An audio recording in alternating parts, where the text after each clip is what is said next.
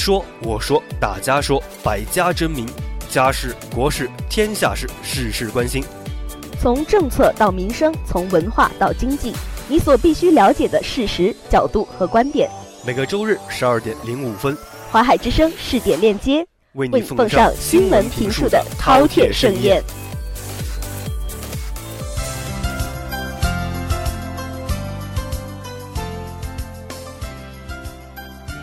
大家好，这里是 FM 八五点一淮海之声无线广播电台的试点链接节目，我是播音安逸，我是播音敏儿。敏儿，你知道什么是国家安全吗？今天所谓国家安全呢，是指一个国家的政权主权统一和领土完整、人民福祉和和社会经济可持续发展，以及国家其他重大利益相关，处于没有危险和不受内外威胁的状态。并有能力持续于这种安全的状态啊，真是非常烧脑的问题。嗯，没错。但是通俗来说呢，凡有可能危及一国社会稳定和有序发展的因素，都将纳入国家的安全范畴。例如，除了军事上防范外敌入侵、军事上防止渗透颠覆这些传统领域之外，生态与环境是否遭受破坏，能源与资源能否持续供给，社会治安有没有保障。核设施和技术能否有效保护，以至于粮食是否够吃，物价是否稳定，消防和运输管理是否到位，网络能否应对黑客攻击等等。新时代新形势下，不仅呼唤新的发展观、改革观，还需要新的安全观。习近平总书记审时度势、高屋建瓴，适时提出要坚持总体国家安全观。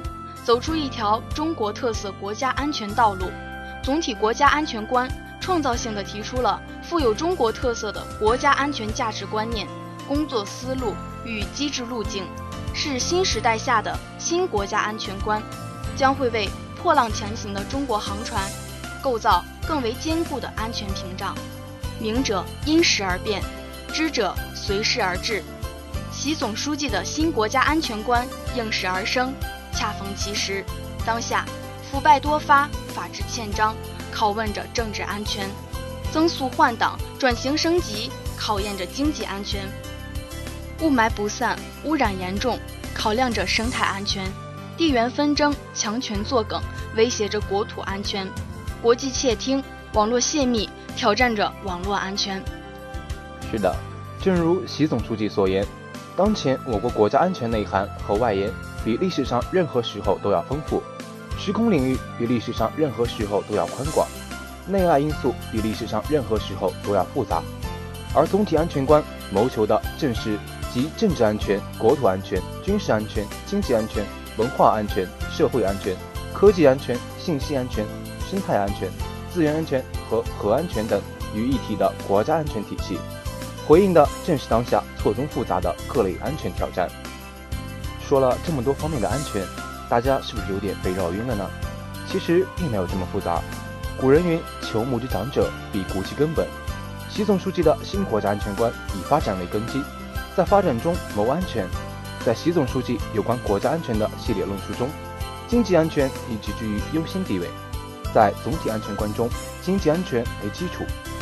当下中国的经济发展体制转轨遭遇既有格局的惯性阻挠。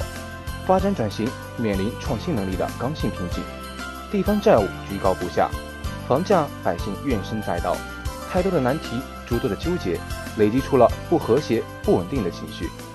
新的国家安全观仍旧要在发展中增进百姓福祉，在发展中累积实力，在发展中谋求安全大局。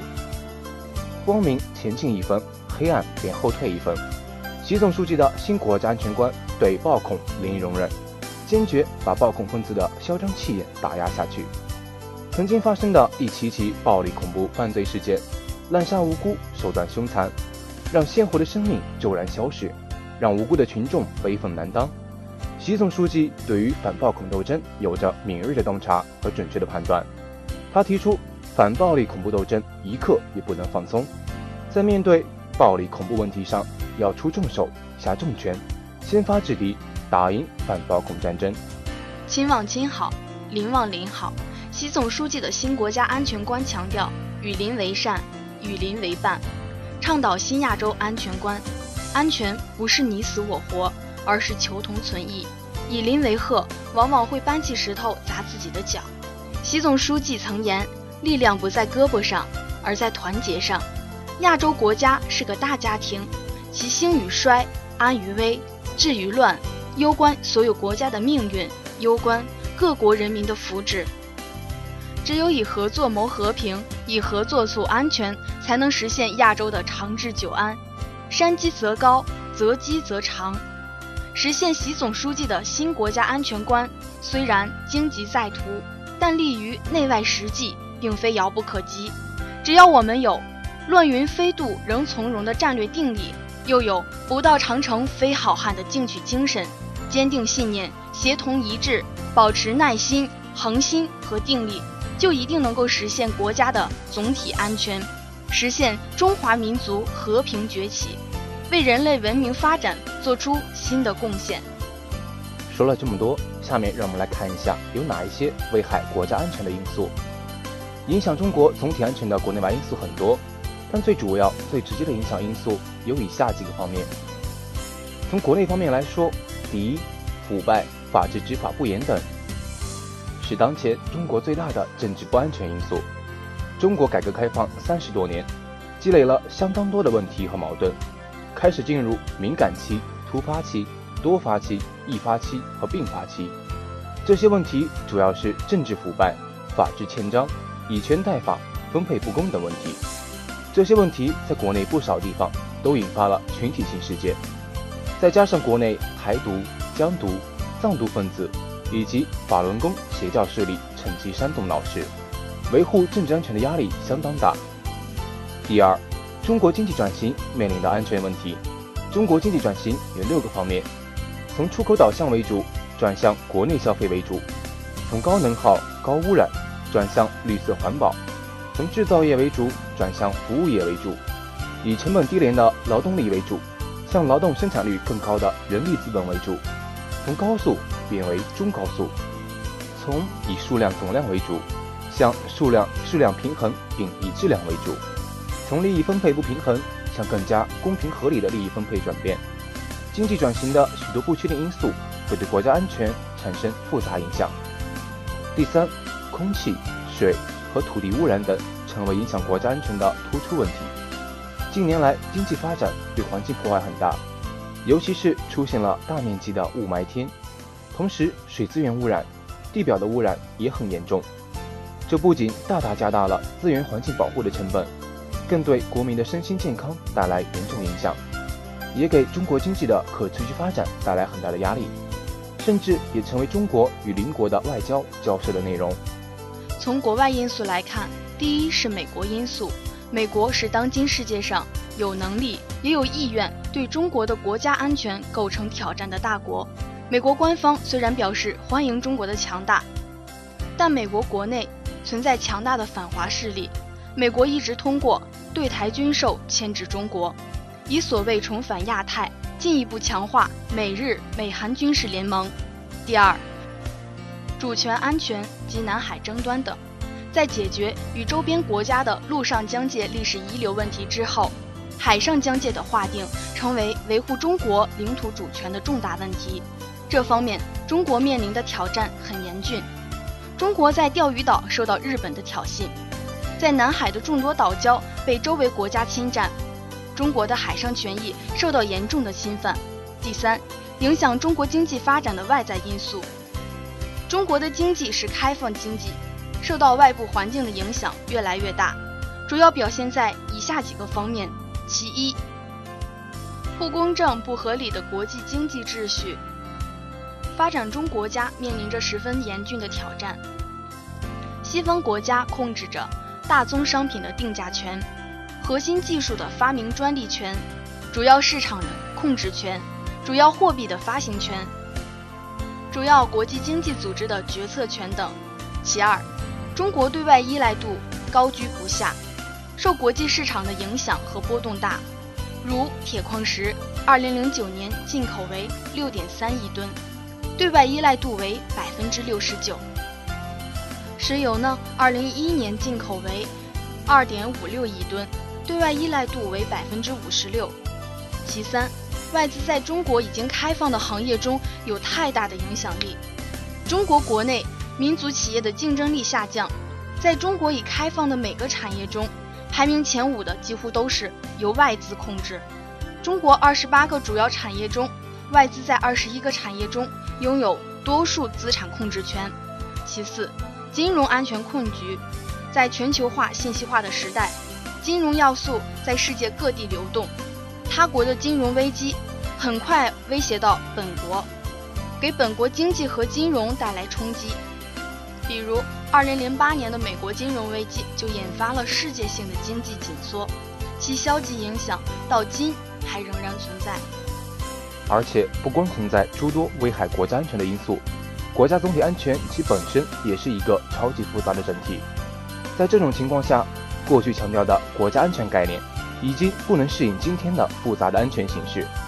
因此，习近平有关国家安全的讲话，不仅把国家安全视为国家的头等大事，而且根据国际国内形势的变化和发展，提出了总体国家安全的新概念，为理解国家安全提供了一个新观念，例如粮食问题。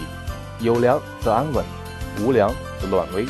它首先关系到老百姓的生存，是国民安全问题。无粮、缺粮、少粮则会导致社会动乱，产生政治安全、社会安全问题。粮食生产、运输、保存是经济安全问题。粮食作为国家最重要的资源，又是资源安全问题。把粮食作为一种期货，又产生金融安全问题。粮食的生产又涉及到耕地、农田质量，是国土安全问题；到国外购买粮食会产生外部安全问题；保障运粮通道的通畅是一个军事安全问题，而且它是一个涉及非传统安全领域的问题。今天的粮食生产、运输、保存的各个环节都离不开信息网络，敌对势力可以通过网军破坏网络，从而又与传统安全相关。爱粮惜粮，不浪费粮食。在粮食和食品加工过程中讲诚信、讲道德、讲良心，又是一个文化安全问题。除了核安全与粮食无关外，其他的安全领域都涉及到了。所以，任何一个安全都是一个复杂的问题，靠某一个单位、某一机构来保障，都会出现巨大的漏洞和问题。我认为呢，总体安全观是对中国近年来提出的综合安全的发展。总体安全就是综合安全。但综合度比综合安全更高、更深、更全面。政治安全与经济安全交织就是一种综合安全，但这种交织的政治经济安全还不能说是总体安全。总体安全在考虑政治经济安全时，还要考虑军事、文化、国民、资源等方面相关联的问题。总体安全是一种更为全面的综合安全。总体国家安全的概念本身具有中国特色，是中国概念，而总体安全在体系构架和具体内涵上也体现出明显的中国特色。这就是习近平指出的：中国的总体安全以人民安全为宗旨，以政治安全为根本，以经济安全为基础，以军事、文化、社会安全为保障，以促进国际安全为依托。走出一条中国特色国家安全道路。我认为呢，中国的总体安全包括以下两点：第一，总体安全是中国优秀传统文化思维的体现。首先，安全意识就是忧患意识。习近平在国家安全委员会第一次会议讲话中指出，要增强忧患意识，做到居安思危，是我们治党治国必须始终坚持的一个重大原则。其次，安全意识就是防止危险。在中国的传统文化中，安与危是分不开的。所谓安全，就是没有内外的危险。最后，安全意识就是整体意识、全局意识。中国的易经有鲜明的整体思维，管子等经典则强调政治、军事、经济、文化一体。第二，中国总体安全突出政治安全，把政治安全作为中国总体安全的根本。中国是一个大国，国情超级复杂。处理好国内的政治问题是国家政权最重大的安全问题。如果中国不能保持政治秩序的正常运行和政治稳定，一切的安全问题都将是空谈。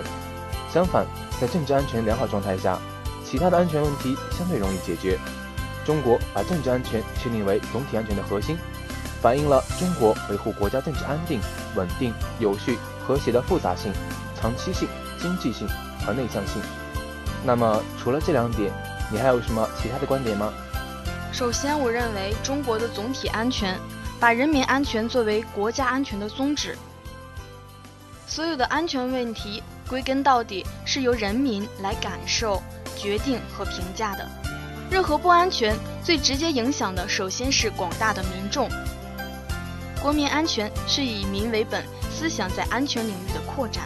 其次，以共同安全为目标的安全共同体。